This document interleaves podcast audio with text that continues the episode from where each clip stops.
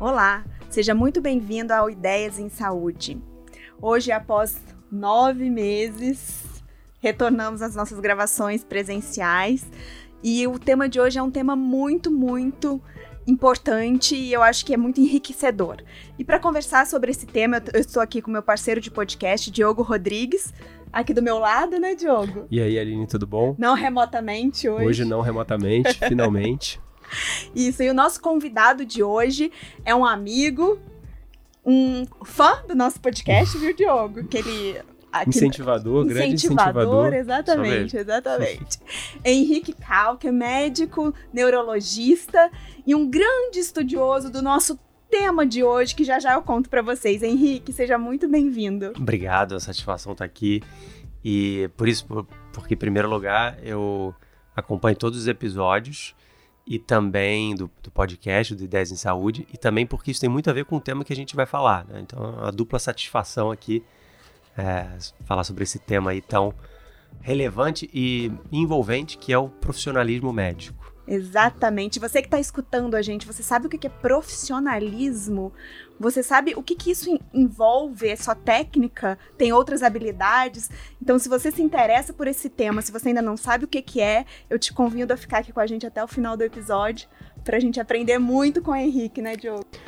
Acho que a gente pode começar, Henrique, falando um pouco para as pessoas que estão escutando, um pouco da sua história, como é que esse tema chegou até você, como é que você se interessou por estudar isso. Fala um pouquinho para gente.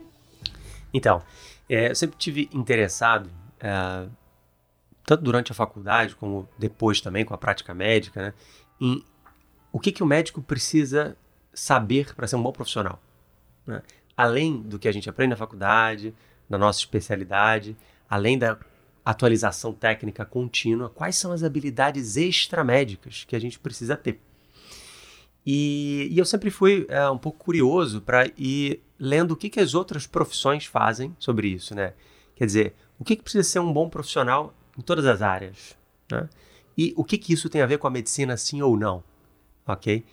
Então, é, e eu comecei a estudar é, temas que têm a ver com isso, habilidade de comunicação, temas que têm a ver com a postura do médico, né? Sem dúvida, esse assunto resvala um pouco sobre a parte ética também.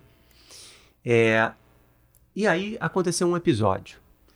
Aconteceu que eu já era médico formado há alguns anos e ia lendo aleatoriamente sobre esse tema, né? É um interesse pessoal. E aconteceu um episódio durante. É, eu estava trabalhando no CTI e uma paciente estava internada, uh, não lembro detalhes do caso, mas quando ela teve alta, estava melhor, e a familiar dela veio agradecer e fez o seguinte comentário. Ela falou: Olha, eu queria agradecer a vocês, equipe médica, porque além de terem sido muito profissionais, vocês também foram muito atenciosos. E aquele comentário me marcou. Eu agradeci, mas eu voltei para casa pensando: caramba, mas para o médico ser atencioso não faz parte do ser profissional? É. Isso é um plus? Isso não deveria estar tá dentro do pacote? Mais ainda, é, isso não deveria fazer parte da formação do médico? A gente aprende anatomia, sêmio, farmaco, técnica cirúrgica, mas qual a disciplina da faculdade que ensina a gente a ser mais atencioso? E eu digo mais, né? muitas escolas, muitas faculdades têm lá escrito, no hospital universitário, tem escrito assim: serviço de cardiologia, serviço de cirurgia geral, serviço de neuro. Todo mundo aprende o que ali? Aprende neuro, aprende cardio, mas e o serviço? Aonde que a gente aprende a como servir melhor? E é essencial na, na, na prática médica essa arte do servir ao outro, porque no fim das contas isso está na essência do ato médico em si. Não importa se você é um missionário na África, se você é um cirurgião na Primeira Guerra Mundial, ou se você é um médico do século XXI que trabalha com Big Data. Em última análise, você está servindo? Aonde que a gente aprende isso? É uma pergunta sincera que eu comecei a me fazer e falei, cara, eu tenho que ver fontes extracurriculares aqui. Então, esse que foi o processo, essa que foi a minha história, né? E eu fui percebendo que essa é uma área em formação. É uma disciplina que não existe. E como muitas áreas na medicina, áreas tradicionais técnicas, elas foram construídas assim, não é verdade? Então, assim, seja áreas da saúde como um todo, ou especialidades médicas propriamente ditas, antes não existia. E aí veio alguém, alguma escola, determinado hospital, e foi reunindo uma série de saberes em torno daquilo, de repente se tornou uma, uma disciplina médica, uhum. uma especialidade, talvez. Né? É, eu entendo que o, o profissionalismo médico vai, que portanto é, já conceituando aqui, é, o profissionalismo médico é uma série de habilidades e conhecimentos extratécnicos que te tornam o melhor profissional, independente do saber técnico, tá? Então, é, a gente sabe, não precisa dar novidade para ninguém, que às vezes o, o melhor médico, que é mais querido pelos, pelos pacientes, melhor nesse sentido, ou que se dá muito bem em equipe, etc., é, é respeitado pelos colegas médicos, tem prestígio profissional, às vezes não é aquele que mais se destacou na faculdade em relação a notas, nem aquele que, ah, sei lá, publica mais sobre aquele assunto. Às vezes não é. É. Isso significa que o ser profissional tem algumas frentes, algumas nuances. Tem a frente técnica e a frente não técnica. É interessante porque traçando um paralelo, assim, por exemplo, com um jogador de futebol, né? Hum. É muito comum você ver o comentário do cara assim, ah, esse cara é muito profissional, esse jogador, ele é muito profissional. E normalmente isso tem a ver com o quê? O cara trata muito bem a comissão técnica, o cara interage com a diretoria, o cara, ele é um cara que, que trabalha para o grupo, trabalha como um todo.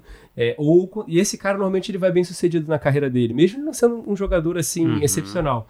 Enquanto a gente sabe diversas histórias de jogadores que, cara, o cara bebia, não treinava, inverso, é. não cuidava do peso, é, é, enfim, falava que não devia e a carreira dele acabava não dando certo. Acho que passa muito por isso também, né? Sim. Cara, isso devia ser a aula inaugural de uma faculdade de medicina. Porque a pessoa que decide ser médico tem a questão do dom, do jeito de lidar com as pessoas e tudo. Mas tem diversas habilidades que a gente vai comentar né, ao longo da nossa conversa que você pode desenvolver, mas basta você querer. Perfeito. E você saber que existe também, né? Porque eu conheço várias pessoas que muitas vezes não, não, não, não sabe que existe essa possibilidade de desenvolver uma pessoa mais fechada, mais tímida, que tem uma dificuldade é, maior em se comunicar, em dar notícias ruins, né? Notícias pesadas, coisas que a gente faz muito no dia a dia, né, Diogo? A gente não nasce sabendo, tendo um Exato. jeitinho de falar, olha, é, realmente o seu caso é muito grave é uma questão de desenvolver. Sim. E onde que a gente desenvolve isso, Henrique? Por isso. Me fala onde é que tem um cursinho para poder fazer de como desenvolver as minhas habilidades para ser para ser um profissional completo e para poder e para poder entregar o melhor de mim para o paciente, que é o sentido da medicina, né? Se você não, não entender esse sentido, por favor, desista, porque você não vai conseguir ser um médico. E também expandindo isso, como é que você, como é que foi a tua linha para aprender sobre isso, né? Porque não tem de fato tantos livros, artigos, ou tem, tem, tem uma linha de, de, de ciência sobre isso. Então, esse termo não fui eu que inventei, né? Profissionalismo médico, esse existe, né? Lá fora é, existem publicações sobre isso, Medical Professionalism, você pode procurar no PubMed, tem. Só que isso não é tão divulgado. E pasmem, muita gente conhece, é, do ponto de vista técnico, aquela campanha chamada Choosing Wisely, uhum. que é uma campanha feita por diversas instituições médicas, reuniram várias especialidades, e cada um falou, ó, cinco itens, elejam aí da tua especialidade que o médico tem que fazer e não pode fazer para ser uh, um, um, bom, um bom especialista, um bom neuro, um bom cardio, né? Então, tem várias coisas, né? É, em neurologia, por exemplo, tem lá, olha, para enxaqueca, por exemplo, não precisa pedir eletroencefalograma, porque não faz sentido, tem gente que pede, né? Enfim, tem vários itens, não vou entrar aqui. Só estou mencionando a Choosing Wisely pelo seguinte: a mesma instituição que reuniu esforços sobre isso, que foi o American Board of Internal Medicine, ela também produziu, no início dos anos 2000, se não me engano foi em 2002, produziu um documento chamado Medical Professionalism, é, Profissionalismo Médico para um Novo Milênio. Então ela elegeu é, 10 pontos, como se fossem 10 mandamentos do profissionalismo médico. Muito interessante. Só que isso é pouco documentado. Ou seja, perdão, isso é pouco divulgado. Isso deveria ter o mesmo status que o Choosing Wisely, sabe? Porque assim, o que, que se precisa de coisas extratécnicas para ser um bom médico? Esse grupo depois publicou, é, isso se desenvolveu num livro, chamado Understanding Medical Professionalism, que o primeiro autor é o Levinson, tá? isso está disponível. E é um livro interessante em que ele fala sobre é, esses, esses conceitos. Então, algumas coisas que a gente mais ou menos já conhece. Ah, você tem que ser, é, tem que ser um médico comprometido com, com o melhor nível do saber técnico daquela área. Você tem que estar, tá, tem que colocar o paciente em primeiro lugar, responsabilidade, accountability. Então ele fala de uma série de, de preceitos que precisam ser trabalhados. Só que ninguém trabalha isso. Olha, a gente conhece os treinamentos de ACLS, né, de uma parada cardiorrespiratória. Vários hospitais têm esse treinamento, exigem até que o médico a cada dois anos, aí, por exemplo, refaça um treinamento desse, que é muito legal. É, eu entendo que deveria haver treinamentos em pelo menos algum aspecto de profissionalismo médico. Por exemplo, comunicação. Né? Comunicação, seja em equipe, dentro da equipe médica, ou seja, do médico para com o paciente, é um assunto que pode ser treinado e deveria ser treinado. Tem uma série de exemplos de é, situações em que, não só em benefício do paciente, hein? em benefício até da instituição médica, que se houvesse uma melhor comunicação em equipe, todo mundo ia ser beneficiado. Uhum. Isso precisa ser treinado, isso pode ser treinado. Só para fechar essa fala, a Cleveland Clinic é um excelente exemplo desse assunto.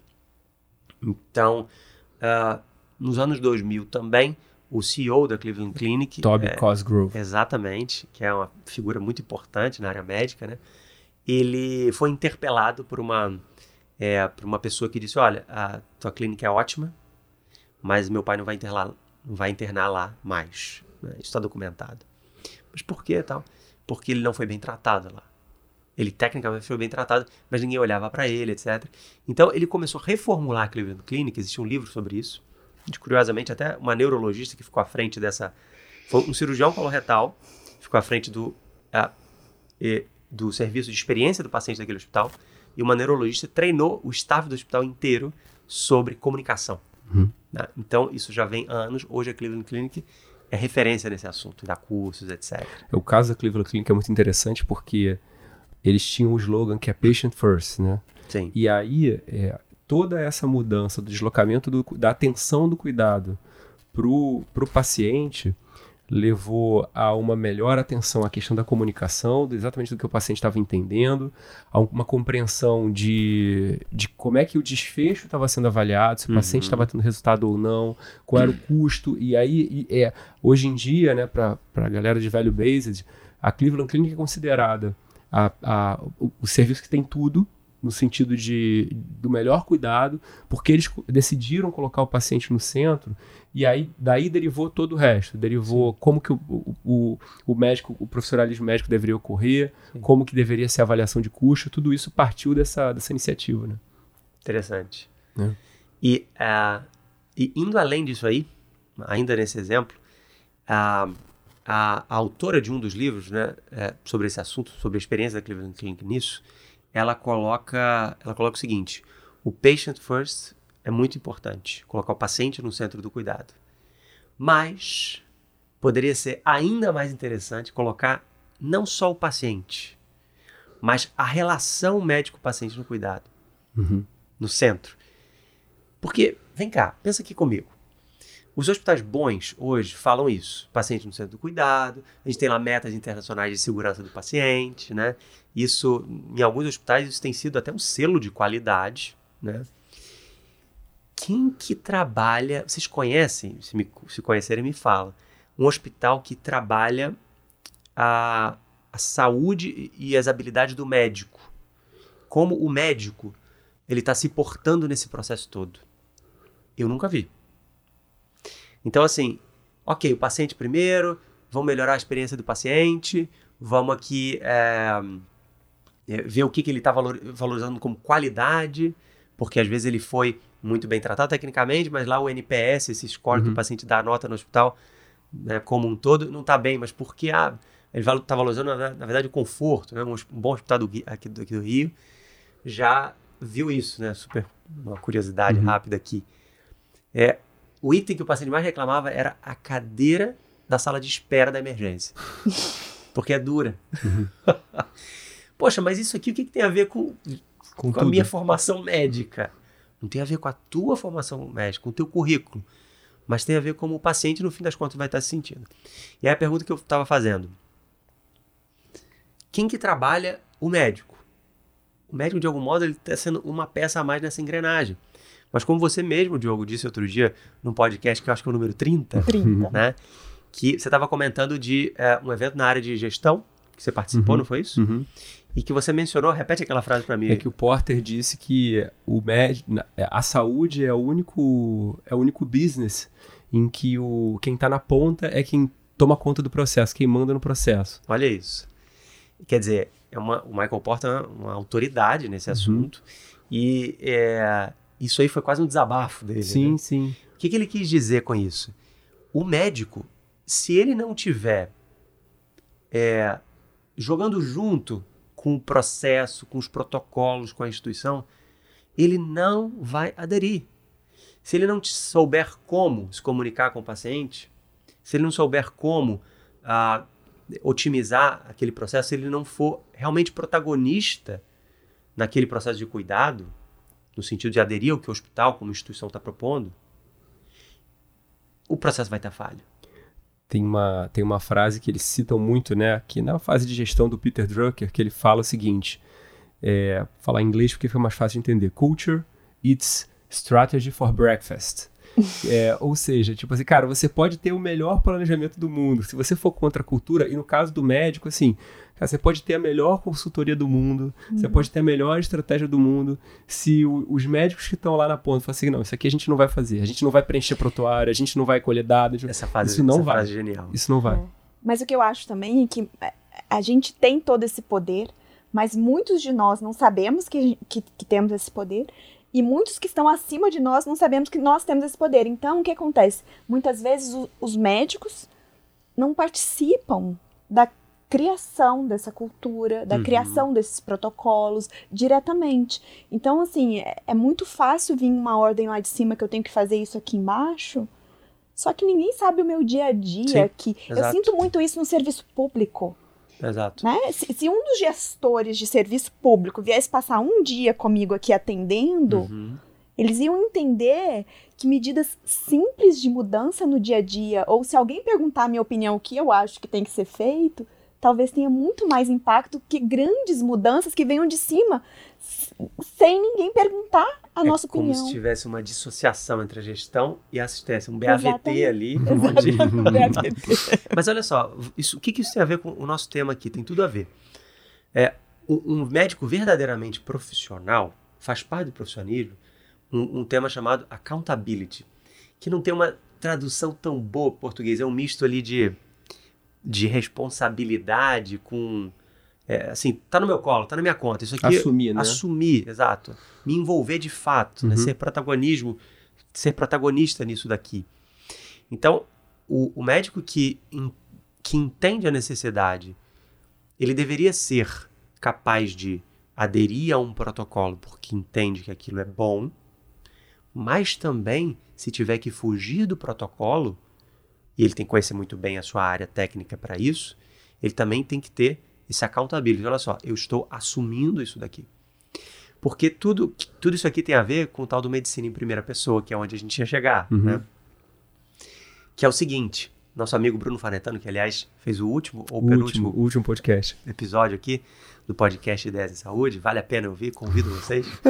Foi divertido. É, ele, ele defende muito essa ideia, é um grande clínico, professor, é, que ele fala que a gente não pode ser um mero porta-voz da medicina. Não, veja bem, os estudos dizem isso, né? estou aqui cumprindo um protocolo, eu sou um carimbador, eu sou um cumpridor de protocolo. De algum modo, está embutida na ideia de ser profissional, no sentido de professar a medicina. A minha vida está apontando para isso aqui de algum modo. Está embutido nessa ideia você ir além do protocolo? Porque o protocolo é um, é um, é um, é um guia, é uma coisa básica, né? para uniformizar o cuidado. Mas se eu entendo, eu como conhecedor, como perito na minha área, na minha especialidade, e também eu estou vendo que esse caso do paciente não se aplica tanto ali, permita-me, instituição, que eu assuma o protagonismo desse cuidado aqui. Isso é ser profissional. Isso é você atuar na medicina em primeira pessoa. Você fala, eu estou dizendo que isso aqui vale a pena. Cabe uma distinção aqui. É, hoje em dia a medicina é baseada em evidências, temos protocolos, isso é muito bom. Embora muitas vezes a gente reclame, poxa, o protocolo engessa, etc, etc. Mas é, isso se contrapõe uma medicina que era feita 50 anos atrás, quando o médico ele tinha, ele falava assim, na minha experiência, isso aqui é assim assado. A gente sabe que a experiência do médico é muito importante. Medicina baseada em eminência, né? Em eminência, olha só. Isso é muito importante. E a autoridade do médico, poxa, se o cara tem 40 anos de experiência naquilo, vamos ouvi-lo. Né? Uhum. Mas o fato é que, como a gente resolve esse dilema, essa aparente contradição entre a necessidade de você dar atenção à medicina baseada em evidências versus a experiência do médico individual. Isso se resolve assim, ó. É, o médico, não, a instituição não pode se dar ao luxo, e o médico também não pode se dar ao luxo de achar que ele simplesmente vai conseguir deter tudo isso, deter, é, concentrar todo esse saber.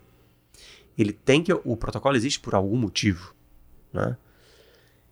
Mas ele atuar em primeira pessoa significa que existe um valor além do protocolo. Eu estou falando como eu, médico, e não como um porta-voz da medicina. Né? De algum modo, um novo profissionalismo médico poderia convidar a isso, a que eu, é, a instituição permita e a minha formação técnica, minha vivência médica permita que eu possa chegar ao ponto a afirmar isso.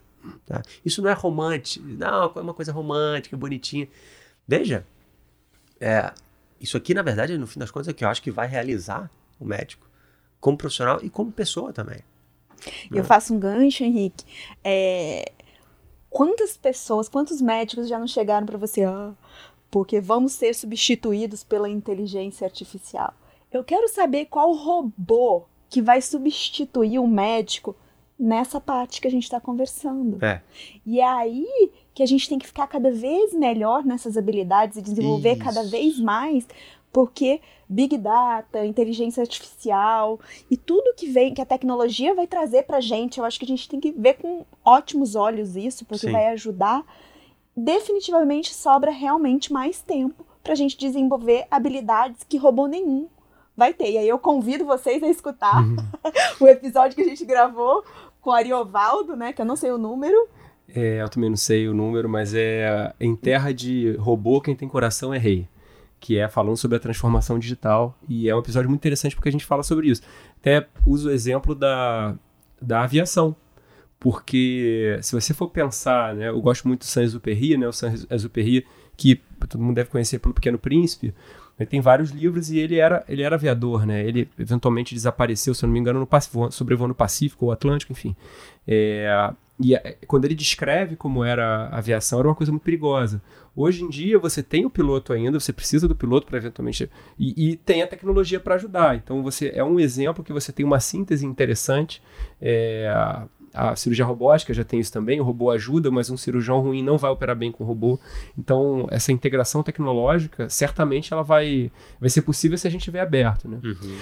Antes da gente falar do novo profissionalismo médico, acho que é interessante para quem está chutando a gente categorizar o atual profissionalismo médico, no sentido do, dos diferentes aspectos. Até agora a gente, a gente falou um pouco sobre a relevância, uhum. o que, que a gente pode, como é que a gente pode é, categorizar para quem está entendendo melhor é,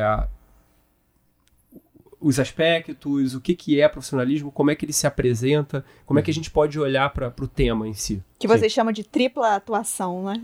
Do médico. Então, exato. É, o que, que acontece, né? O médico tem que saber que ele sempre, independente da especialidade, dependendo do local, local onde ele trabalha, ele, ele a, as repercussões do atuar dele tem três frentes, três aspectos. Então, primeiro, ele pode ser um médico que trabalha no conhecimento científico, que é o que uhum. a gente tradicionalmente conhece. Então, publica artigo, revisa, aula em congresso, atualiza, etc, etc, etc. Né? É o trabalho, é o, é o impacto da formação médica que tem a ver com a parte técnica propriamente dita. Segundo lugar, ele tem um impacto, óbvio, na atenção direta ao paciente. E isso, currículo é, não faz, não, tem a ver tanto com o saber técnico, mas muitas vezes é o que o paciente mais valoriza, dependendo do caso. Né? Então, assim, é, relação médico-paciente, habilidades de comunicação, como você. A, é, a habilidade de você ouvir, a arte de ouvir o paciente. Né? Não adianta nada você ser um excelente técnico se no fim das contas você não sabe entregar aquela tua, aquele teu saber. Né? Se no fim das contas o paciente não entendeu. Muitos, muitas vezes, atualmente, a gente sabe que o tema da adesão, né? participei de um curso recentemente sobre isso, existe toda uma ciência comportamental para você otimizar a adesão do paciente àquele, àquela, aqueles remédios que você prescreveu, para ele entender, ele ser capaz de, é o que se chama de health literacy, ele ser alfabetizado em saúde, para ele ser capaz de entender o que é aquela doença dele, ser capaz de saber a importância de fazer aqueles exames. Né? Então, adesão tem a ver com essa segunda grande frente do médico, que é o, o relacionamento com o paciente, a atenção direta àquilo. Né? E um terceiro impacto do ato médico, né, essa, isso que a gente poderia chamar de uma tripla atuação aí, é quando ele está se relacionando com o sistema. Tudo que o médico faz individualmente, aí tem a ver com essa frase do, do, do isso que você dizia do Michael Porter, ele impacta o sistema de algum modo. Ah, Henrique, mas é. Isso aqui eu não. Eu sou um médico clínico, eu tenho que me ocupar só dessa minha área aqui. Ok, entendo.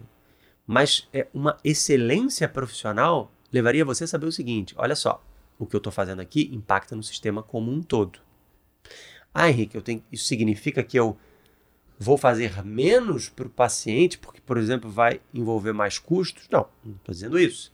Mas significa que saiba que você faz parte de um sistema então, desconhecer uh, qual é a sua parte nessa engrenagem, isso, tem um, isso, isso é um problema. Tá? Como seria bom para o gestor de um hospital, de um secretário de saúde, por exemplo, né, no âmbito privado, no âmbito público, como seria bom se ele contasse com equipes médicas cientes disso, não é verdade?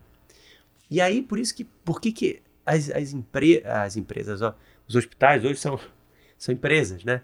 Mas assim, por que, que os hospitais e, e o sistema de saúde não treinam o médico para ele saber-se mais parte desse sistema, para ele entender as repercussões do impacto do ato, daquele ato médico dele? Né? Então, isso deveria ser mais bem cuidado.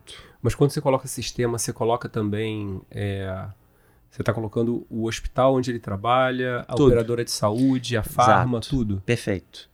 Como ele se relaciona com algo que está para além daquela consulta médica propriamente dita, daquele evento ali. Como ele se relaciona com o hospital onde ele trabalha, a consultório particular dele, né? O, no sentido de gestão, de gerir, deixar o consultório de pé. Como ele se relaciona com o sistema de saúde, com a indústria farmacêutica, com todos esses stakeholders aí. Né? Então, é, o, o, médico profissional, ele, ele, ele saberia, por exemplo, dizer o seguinte, olha só, paciente, teu caso é esse, você precisa fazer isso. Mas veja, eu conhecendo o sistema, eu sei que eles não vão aceitar isso dessa maneira. Faz esse exame daquela maneira primeiro, que o caminho vai ficar mais fácil. Não é isso que o paciente quer? Alguém que conduza ele pelo sistema, que essa jornada do paciente ao longo do seu do cuidado de saúde, isso seja menos doloroso. Isso não basta assim, não. Os estudos dizem que 73% ah, é, dos pacientes com o seu caso caminham dessa maneira. Eu posso usar esse remédio ou esse remédio. O que, que você quer, paciente?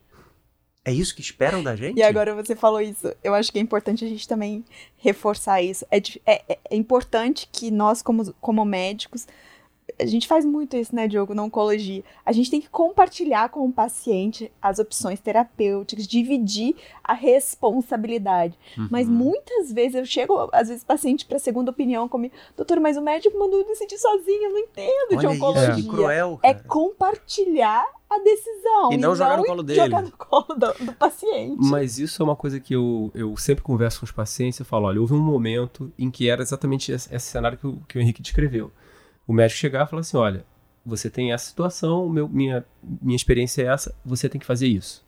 Aí houve de fato um, um, um rebote, por assim dizer, para ser o contrário. Não, o patient first talvez até mal compreendido. Isso. Olha aqui, você tem a opção A, B e C. Qual que você prefere? Assim, se você fez. Cara, você tem. Self-service. É, aqui, né? exatamente. Você, você, tem lá, sei lá, por melhor que seja a sua consulta, você fica duas horas explicando com o paciente é, as três opções de tratamento que ele tem. você fica. Você quer esperar que ele tome uma decisão mais acertada que você, com 15, 20 anos de experiência, não faz o menor sentido. O paciente fala, pô, pra que, que eu vi um especialista É então? uma consulta médica, eu tô te consultando. Aí você. Aí, Qual é a sua opinião? mas assim, de fato, eu, eu, eu já vi, e no sentido. Nesse sentido, eu- eu acompanhei o serviço multidisciplinar do MD Anderson lá no Texas.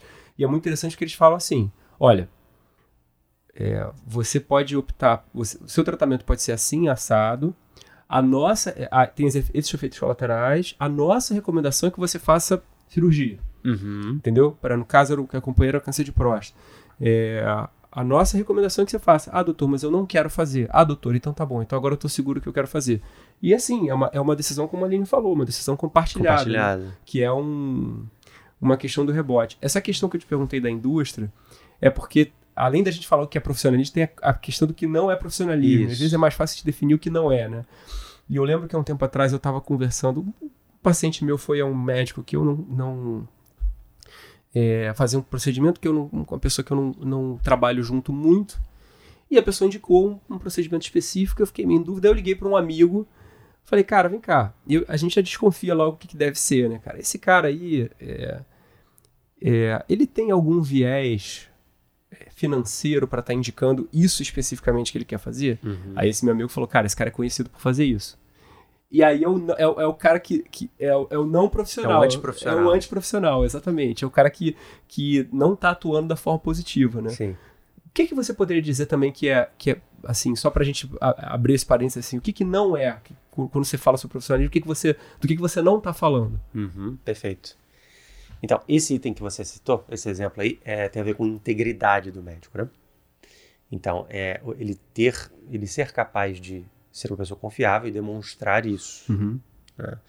Porque também, é, o que que é, é, o que que é viés com, com a indústria farmacêutica? Porque hoje, assim, todo mundo participa de congresso, congresso é financiado pela indústria farmacêutica. Então, você saber comunicar isso para o paciente com clareza, com transparência, mas também, e sem milindres, assim, não, veja bem, ai, não, peraí, tá, não, saber comunicar isso para o paciente, olha só, é, eu já dei essa palestra aqui para a indústria farmacêutica. Na minha, eu estou comentando porque na minha área, que eu atuo muito, né, eu faço neurologia geral, mas também meu doutorado justamente na área de esclerose múltipla. Isso é muito presente, tá? Então, a indústria farmacêutica é muito presente na esclerose múltipla, isso não é segredo nenhum. Então, é, faz parte da confiança que o médico passa para o paciente ele saber que está distinguindo entre uma coisa e outra. Olha, isso aqui é a indústria farmacêutica, eu sei desse trabalho deles, eu acompanho, acompanho esses estudos científicos, mas eu entendo que para o teu melhor é isso e aquilo outro. Porque imparcialidade é, significa você olhar todas as opiniões e escolher uma. Assim, é, e não você ser uma média Uhum. entre todas, assim. Então, assim, você tomar uma opinião não significa que você é parcial. Não, eu olhei todas. né? Mas respondendo a tua pergunta, é, o que, que não é profissionalismo, né? Veja, quando a gente fala de habilidades extratécnicas, a gente tá, a gente pode falar de muita coisa. E hoje em dia na internet tem muita coisa pro médico, né? Marketing pro médico, ah, Educação é, Finanças financeira. pro médico, educação financeira, Uso de meios sociais. uso de mídias sociais, é, como administrar o seu consultório, né? Tudo eu acho isso muito saudável, viu? Eu vejo, é, desde que não estamos falando de, de pilantragem, e desde que não seja transformar a medicina só numa coisa comercial e ponto. A medicina tem aspectos comerciais, porque além de ser uma vocação, como falamos no, no outro episódio, ela também envolve é, uma remuneração. Então, óbvio que tem aspectos comerciais Uma profissão, né? uma profissão. Não tem problema nenhum nisso. Mas você entender a medicina só como aspectos comerciais, isso aqui é um business e ponto. Não, é um business também. Mas não é só isso. Né? E a gente tem que ter muita tranquilidade, muita perícia para trafegar nesse assunto, muito profissionalismo, para saber distinguir uma coisa da outra. Então, assim, é pouco profissional você entender que a tua, tua a tua atuação, a sua atuação, é só um business e ponto. Não, isso aqui é, é comparável com qualquer outra atuação comercial. Pessoal, não é. É óbvio que não é.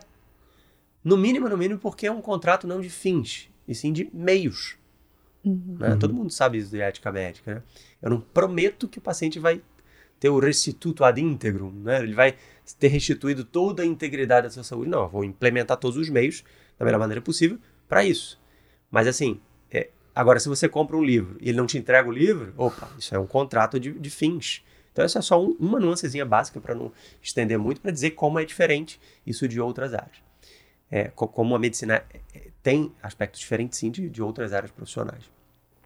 Bem, mas assim, eu, eu gosto de enfocar o profissionalismo médico, não falando tanto de, de finanças, não falando tanto de, de, de ah, é, gestão de consultório, embora isso é importante, não falando tanto de, de isso, marketing para médico, tudo isso poderia ser falado. Mas o que eu entendo como profissionalismo é reunir as habilidades que eu preciso ter para entregar o melhor cuidado para o meu paciente.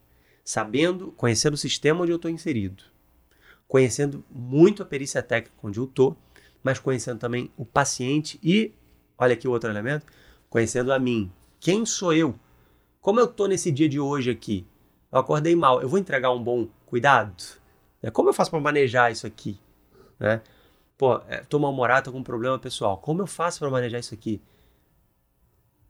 Isso parece óbvio, não, é o que se espera do médico, mas como que a gente... Tra... A pergunta é essa. Como que a gente deixa de ser o ser humano que tá ali sentindo, Exato. que tem dores, que tem problemas, Exato. e veste o avatar daquela pessoa que vai cuidar só do seu problema, né? Esse é um ponto. É para fazer isso? É para esquecer quem você é? É muito que não. difícil. Você tem que manejar, conduzir bem isso, né? Lidar com isso. E isso aí, até agora, não existe disciplina. Meu sonho é que exista uma disciplina médica que fale sobre temas extratécnicos, É o assim, controle emocional da coisa, né? De algum modo, sim, Henrique? inteligência Controle- emocional, é, né? inteligência emocional. que não é simplesmente reprimir, não, não, vou esquecer que eu com um problema em casa e, e para ser o melhor performance minha do dia aqui. Cara, você vai estar deformando um pouco, né? É, a, a tua própria biografia. Em última análise, talvez você, aquele dia vai ser pouco realizador para você. Porque fez, rompeu a unidade da tua pessoa, da tua biografia, ali, no fim das contas. Mas o próprio. essa- própria autoconsciência, ela já não é tão. Ela já não é tão, tão simples, né? No sentido de que assim. é, você chegar no dia e falar, poxa, hoje. Hoje eu tô muito cansado, hoje eu tô estressado, Sim. é, eu já, já vi uma, uma, uma reflexão sobre isso, falando assim, você, você tem que entender que você tem vários eus, né? No sentido de que, assim, cara, o, o- talvez o, o que começa a semana de trabalho não é o mesmo que, que termina a semana. A gente sabe, por exemplo, que, que a, o- no caso dos juízes, por exemplo, um juiz, é, ele dá uma sentença de manhã ou depois do almoço, isso tem influência na, na Uhum. decisão dele, né? Então, da mesma forma, pô, você está atendendo, sei lá, 16 pacientes num dia de consultório, você vai atender o último paciente da mesma forma que o primeiro, Pois é. você está com pressa para terminar, e muitas vezes essa autoconsciência da, de que você está num momento talvez mais frágil, né? É, que seja até o primeiro passo para você conseguir entender isso, né? É que quando a gente fala disso aí, tem gente que fala assim, não, vamos acender um incenso aqui então. Vamos hipnotizar. vamos, Né, não, Diogo? Hipnose Deixa funciona, eu né? te hipnotizar. Ah, não, autoconsciência. Ih, rapaz, aí já não tá falando mais de medicina. Olha só. Se você não tiver noção dessas coisas, como você acabou de dizer, Diogo, você vai ser um mau profissional, não importa o seu currículo, não importa a sua formação, não importa pós-doutorado, pós-PHD em- em- em- na Alemanha. Não importa. Porque você tem. Por isso que é a relação do médico e paciente que tem que estar no cuidado, no, no centro do cuidado. Se as instituições ou, e a academia não tomarem uma decisão é, contundente por, é, nesse sentido, para que dele ferramentas para o médico ele se formar como pessoa, aquele cuidado em saúde não vai estar sendo bem entregue. Eu não tenho dúvida disso. Tá? O negócio é como chegar ali. Né? Então, é, eu posso citar algumas fontes aqui. Eu, eu, eu não tenho dúvida de que o estudo das áreas das humanidades ajudam muito nisso. Porque quando você tem contato com a arte, você consegue enxergar melhor é, algumas realidades até pessoais que você não, não- não enxergava antes. Só que não é fácil fazer isso sozinho. Às vezes é interessante ter uma tutoria, etc. É interessante você é, acompanhar pessoas que, que manejam bem esse assunto. Tem um autor, por exemplo, tem um, um médico em São Paulo, Pablo González Blasco, que eu gosto muito. ele é professor e ele publica muito nessa área. Humanidades para médicos, mas não só no sentido lúdico, é, o que é importante, não só no sentido de curiosidade. Não, olha que interessante isso aqui. Não, não, mas no sentido prático. As humanidades como uma ferramenta para o médico ser o melhor profissional. Tá? Vale a pena dar uma olhada nele, depois já fica uma primeira dica aí. É, você já tinha me falado dele, ele é um que está no nosso radar, assim, para ser convidado no futuro para o podcast, porque o, é um assunto muito muito interessante e a forma como ele aborda também, né, citando, citando arte cinema, é, principalmente que é o que eu acabo vendo mais, é, é muito interessante, a gente até citou é, no, no episódio passado uma, uma analogia com um filme da década de 90, né, A Sombra e a Escuridão, como sendo uma forma assim, olha, você pode, você pode entender a tua missão como sendo uma coisa, é, tá, essa analogia tá, tá, tá, tá, tá num filme, tá no cinema, num diálogo bem feito, né, uhum. e a, da mesma forma, ao meu ver, para artes, para música, para teatro pra, uhum. e para outros tipos, né. Só para ficar bem claro, então, do, quando a gente fala de profissionalismo, qual, deixa eu enumerar alguns itens aqui do que, que eu estou falando. Né? Então, comprometimento com a excelência profissional e pessoal, esse, essa responsabilidade, essa accountability, toda a questão da postura pessoal. Então, hoje com, com, as, com a telemedicina, é, você tem que desenvolver uma semiologia, uma postura do médico para atuar especificamente nesse modo. Né? Então, várias. É, está tendo vários releases aí de, de especialidades, como aplicar o exame neurológico, por exemplo, na telemedicina. Uhum. Né? O que, que dá para fazer e o que, que não dá também. E aí entra também profissionalismo para você falar, olha, senhor fulano, nesse teu caso aqui é importante uma consulta presencial, é indispensável. Não, nesse outro caso aqui eu já posso te direcionar só pela telemedicina mesmo. Mas assim, imagina um médico que, é que a gente está falando no podcast, o pessoal não está me vendo para eu, eu dar um, um, um exemplo prático, mas todo mundo vai entender. Imagina um médico que fica é, não olhando para a câmera numa telemedicina. Só digitando. Só digitando. O paciente não vai estabelecer um vínculo de confiança de fato. Né? Então, assim, essa habilidade pode ser aprendida. É, então, eu lembro que quando vocês tiveram também uma outra edição do podcast que falava sobre comunicação. Uhum, né? Com o Nélio Xavier. Isso, ele uhum. citou uma coisa muito interessante. Olha, se comunicação sempre foi muito importante para o médico, né, no dia a dia. Se essas é, comunicação, inclusive não verbal, uhum. né, você está de frente para o paciente, ouvir, não interromper o tempo todo, né, se isso sempre foi é, importante para o médico e essa consciência crescido cada vez mais, imaginem na telemedicina. A comunicação não verbal vai ser ainda mais importante, porque você não tem aquela a presença real do médico ali. Então isso precisa ser desenvolvido, essa linguagem corporal. Outros itens, citando aqui, quando eu falo de, de, de profissionalismo, né? Essa capacidade de lidar com a adesão do paciente, aliar expectativas, o que, que o médico espera, que, que o paciente está esperando, ele deve esperar de fato daquela consulta ali, como lidar com decisão compartilhada, situações críticas, a comunicação de mais notícias. É. Comunicação com os familiares, pelo menos em oncologia, isso. isso. A gente vê, eu, eu ouvi falar tão pouco, mas isso é tão fundamental você saber se comunicar com familiares. Uhum. Isso é muito, muito importante, porque Perfeito. eles não falam a mesma linguagem, eles não são o paciente, porque eles não estão sentindo o que o paciente está sentindo. Então a gente tem que entender o que eles querem saber. Sim. Ao mesmo tempo, a gente tem que entender se o paciente quer que eles sabem de tudo. Isso. Então, assim, é, um, é uma situação, um jogo de cintura ali que a gente tem que ter muito equilibrado e tá com atento. muita atenção. É. Porque é realmente tem, tem situações, pelo menos em oncologia, que a gente fica situação difícil de saber até que ponto eu posso ir ou não uhum. quando você tem uma consulta com três, quatro acompanhantes uhum. dentro de sala. Em neuro isso é muito comum também. É, Como é, que eu vou lidar imagino. com esse paciente com essa limitação em casa agora? É. E o que, que é para falar para ele quando ele está confundindo, esquecendo as coisas? É. É. Tem, uma, tem uma situação que é relativamente comum em oncologia, que é quando o paciente já está caminhando para os cuidados de fim de vida e ou mesmo na primeira consulta, mas que os familiares não estão, não, isso não sei se acontece com o neuro, mas assim, hum. qual, doutor, olha só, ele não precisa saber. Sei, ele não, vai, ele não precisa saber que ele está com câncer, né? E aí eu sempre falo para os parentes, olha só, é, eu, eu sempre recomendo que você não agrida o paciente com a verdade. O que eu quero dizer com isso? É, se o paciente vira e fala assim, doutor, eu tenho câncer, eu não vou mentir para ele falar que não. Então você também não deve mentir. É, se ele também não quiser usar a palavra câncer pelo estigma da palavra, uhum. tudo bem.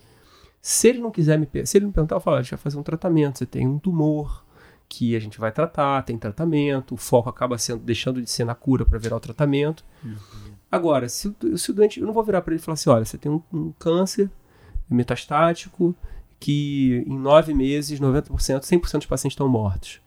Eu não vou falar isso para ele, entendeu? Se ele me perguntar, eu também não vou dizer, porque assim, estatisticamente falando, ele pode estar nos 10%, nos 5%, nos 1% que não vai estar. Uhum. Então eu falo, olha, é, a gente está tratando e esse que tem que ser o foco. Se você responder o tratamento, melhor, senão a gente vai adaptar. Uhum. E, e, eu sempre falo para os parentes assim: você acha mesmo que o seu pai, que a sua mãe, sei lá, está com 80 anos, mas assim, que vê televisão, que lê o jornal, que tal, vai chegar na consulta, vai ver uma, uma clínica de oncologia, vai ver um médico com oncologia clínica no, no e vai, ele não vai desconfiar de nada?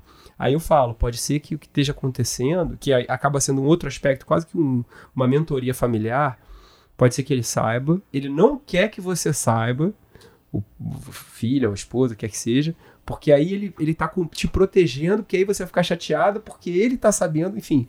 E talvez você precise ter um pouco mais de diálogo, um pouco mais de comunicação. Ou muitas vezes, quando, quando tem uma omissão, ou até mesmo os familiares mentindo, quando ele descobre, ele pode achar que é muito mais grave do que realmente é. Então, hum, é, né? É porque perdeu a confiança. É. Exatamente. Então, assim, se você tá mentindo não tá me contando, é porque deve ser muito pior e muitas vezes não é aquela coisa toda. Uhum. É. Então, assim, não, eu, não faz o menor sentido, mas é uma saia justa pra gente lidar com essa situação. Então, é uma saia justa. Imagine como seria bom pro paciente e até pro médico se, isso, se ele fosse treinado nisso. Por isso, assim, eu, eu gostaria muito que isso aqui, essa conversa, fosse um convite aos médicos se formarem nisso, procurarem essa informação, e as instituições, a academia, formadores de opinião, as residências médicas. E as residências médicas tivessem esse tipo de treinamento explicitamente. Porque o que acontece hoje é que o médico vai batendo cabeça na vida e aprendendo isso, aos trancos e barrancos. Isso é ser profissional, poxa. é, você, você falou nisso, eu lembrava do que o Bruno falou no último, no último episódio, que assim, você ia se formando, você eventualmente encontrava um, um, professor, um catedrático em quem você se espelhava e você ia seguindo, né? Assim, você tinha que dar sorte de ter um cara em quem você pudesse se espelhar, e médico a gente sabe, né? Como qualquer ser humano.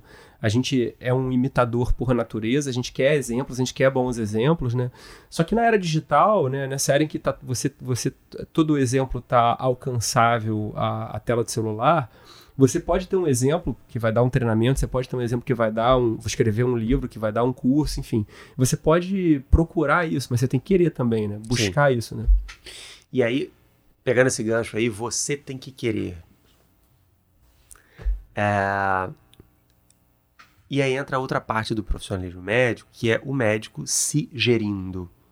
Ele querer se formar para isso. Né? Ele, quais os itens que ele deveria dar atenção para ele, é, para que a pessoa dele tivesse em consonância com a profissão dele.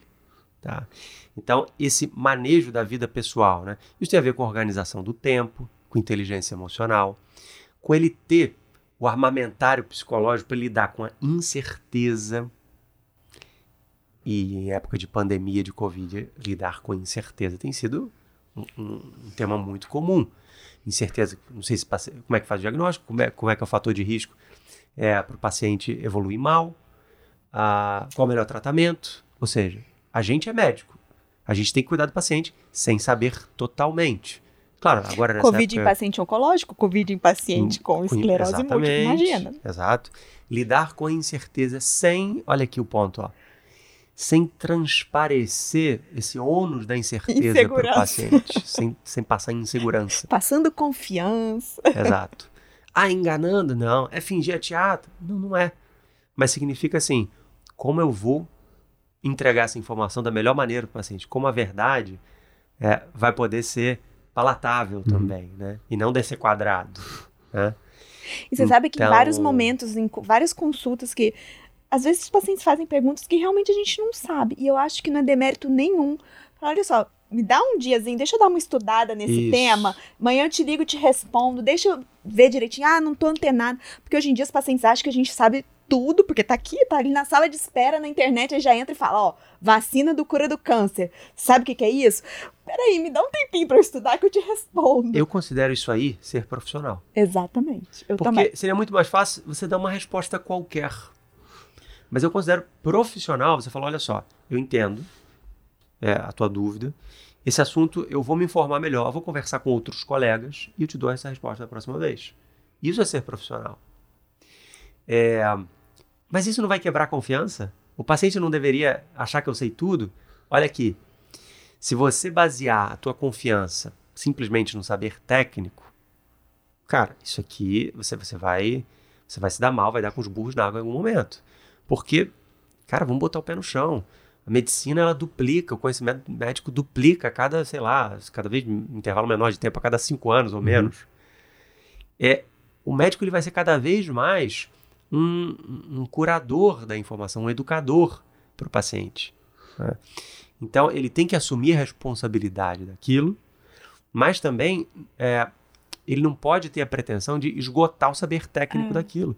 É preciso a gente falar isso com muita clareza, porque aí, e aí eu fecho essa parte, aí o que vai passar confiança para o paciente são os elementos também extratécnicos.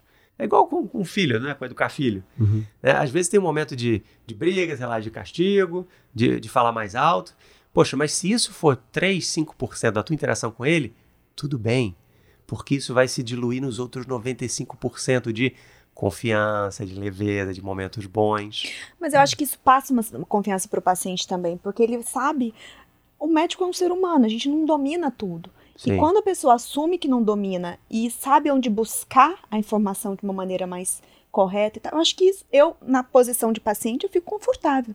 Prefiro que o médico fale, eu não sei, eu vou dar uma estudada, eu vou perguntar para um especialista, para um colega meu que entende, Uhum, do que não, eu sei sim, é assim, é assim, assado. exato. Então, assim, eu acho que é mais uma maneira, assim, de você passar segurança e confiança para o paciente. Faz todo sentido na nossa conversa esse ponto Mas muitas vezes. das limitações do médico. Isso. mas Saber que ele não é o dono da verdade em todos os momentos. tirou as palavras da minha boca. Porque esse lidar com as limitações não é fácil. Não é. Porque os temperamentos são diferentes, a história de vida de cada um é diferente. E é pouco profissional você fingir que esse assunto não existe. É pouco profissional você não se esmerar em lidar melhor com isso. Não buscar se formar para lidar melhor com isso. Então, essa autogestão que eu estou chamando tem a ver com isso. Com você é, saber lidar com, com, com a incerteza, com você saber lidar com as suas limitações, saber conciliar um momento pessoal com aquele momento profissional, né? Você lidar com, com burnout, com estresse, né? Você saber, tem um livro que eu gosto muito de um psiquiatra espanhol, é, que ele, o livro está em português, é um livrinho pequenininho, que ele tem umas publicações sobre, sobre da área de burnout, tá? É, o nome é Fernando Sarrais. E tem um livro dele em português, tem dois livros bem interessantes, mas um se chama Aprender a Descansar. Não sei nem se é o melhor título, mas o livro é muito legal, é pequenininho, prático, todo mundo pode ler. Isso ajuda você. é, não é que você tem, ah, eu tenho que descansar, mas para eu aprender aqui tem que tirar férias, isso eu já sei. Não, não, não é isso. O recado é: as pessoas não sabem descansar, não sabem o que estressa e o que aliviam ela. Vamos aprender isso, pra, porque isso é a chave para você prevenir o burnout, no fim das contas, né? Então, é, e no fim das contas é isso, né? Esse, esse autocuidado, essa autogestão, é, você também saber a quem pedir conselho, isso está dentro também do pacote de, do, do que é ser profissional. Né? E Henrique, a gente já tá. O papo tá bom, mas a gente tem que Exato. finalizar, né? Conta pra gente o que que, o que que significa esse novo termo, o novo profissionalismo médico. Então, É um novo profissionalismo médico ou um novo profissionalismo e serve pra todas as profissões? olha, tá aí, interessante. Não Uma tava no script. O que eu vejo é o seguinte, né? É, quando a gente fala, se a gente for na rua agora e pensar, perguntar a uma pessoa qualquer, o que é ser profissional? Talvez esteja na cabeça de muita gente o seguinte: ser profissional é você separar do pessoal. É, só que muitas vezes, primeiro, é uma pessoa só. Vamos botar, vamos, vamos botar o pé no chão. Uma pessoa é uma só. A mesma pessoa que teve uma, uma, um, um problema em casa vai ser a pessoa que vai cuidar de você. ok?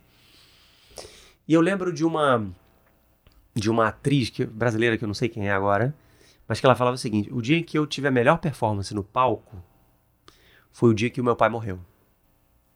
Porque eu tinha uma peça à noite e meu pai faleceu de manhã. Eu falei, caramba, a reação natural de todo mundo é: vou cancelar a peça.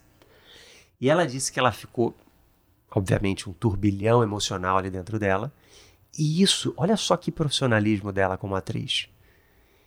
Isso, ela soube lidar com isso e catalisar essa emoção, que a princípio seria ruim, deletéria, prejudicial, mas soube catalisar isso de certo modo, que ela se entregou toda ali no palco.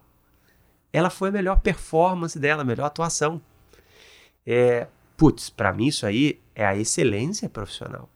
É um, é um médico, um profissional qualquer de qualquer área, reunindo elementos pessoais para que eles não joguem contra, mas a favor da sua atuação profissional. Né? Então, é, eu gosto muito desse médico em primeira pessoa, porque isso tem a ver com, com, com essa noção de que a minha vida pessoal é, ela tem tudo a ver com o protocolo, porque eu não sou um mero carimbador. As minhas crenças, as minhas vivências, a minha história de vida, ela pode contribuir sim para um melhor cuidado final, efetivo, prático. Então, é um convite, é isso que alguém poderia chamar de um novo profissionalismo, é você entender que o médico pode estar ali para estar servindo a outro de fato, e não só carimbando, não só prescrevendo, e não só dizendo a porcentagem do estudo. Ele está ali como uma pessoa. Repara só, todas as pessoas que a gente admira, seja no meio médico ou no meio extramédico, algum personagem da literatura, da história, né, algum líder, etc.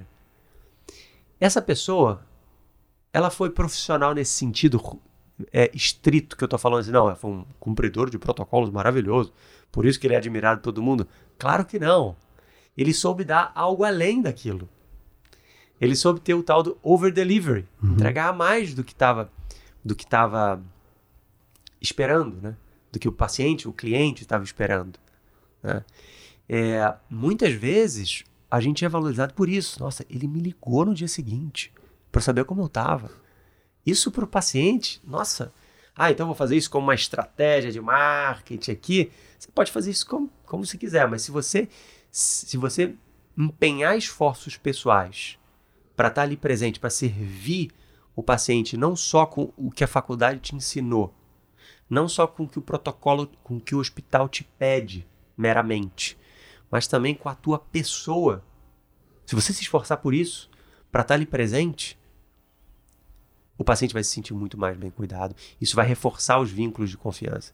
Ah, é ser amiguinho do paciente, Henrique? Não, não é ser amiguinho do paciente. Talvez até se converta em uma amizade em alguns casos, mas não é isso.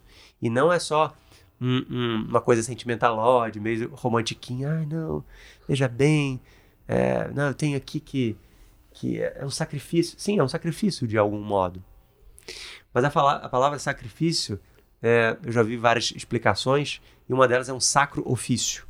É um ofício sagrado. É, de algum modo, como quem está cuidando, ah, sabendo que o valor imenso que aquela pessoa tem, né? que aquela pessoa não é só um case, não é só um fígado, não é só um... não é só um, um, paciente a mais das três horas. Exatamente. É uma pessoa. E aí, outra dica também é você conhecer a história de vida daquela pessoa. Talvez já tenha acontecido com vocês. Comigo, já fez muita diferença o seguinte. Quando eu cuido, é o que eu falo para os alunos que vêm, que eventualmente eu tenho contato, né? Ah, dicas sobre esse assunto, né? Escolha tratar de pessoa que você conhece.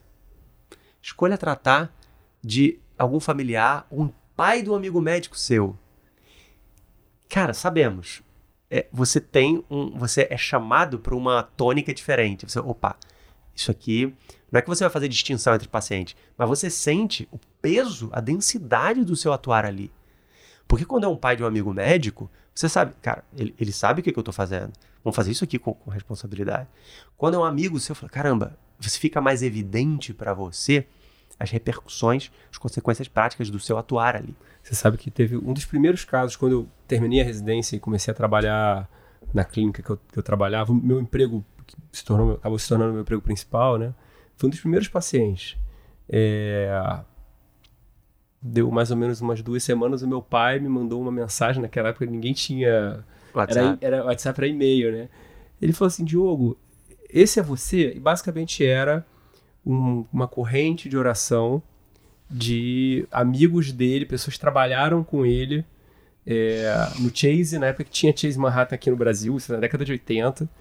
E aí, e aí falou o nome do paciente, enfim. E aí eu descobri que depois o, o filho do paciente, meu pai e ele eram contemporâneos, eles mais ou menos é, se lembravam um do outro. O filho do paciente também se chama Diogo. E aí o, o nosso vínculo, por assim dizer, né, é, o meu vínculo com esse paciente mudou totalmente. No sentido de que, assim, a história dele meio que se, que se entrelaçou com a minha, né? E, e, foi, um, e foi um relacionamento muito, muito diferente, muito melhor, ao meu ver, né? Se tornou muito mais pessoal, muito mais... Tem um termo que eu acho muito legal que é...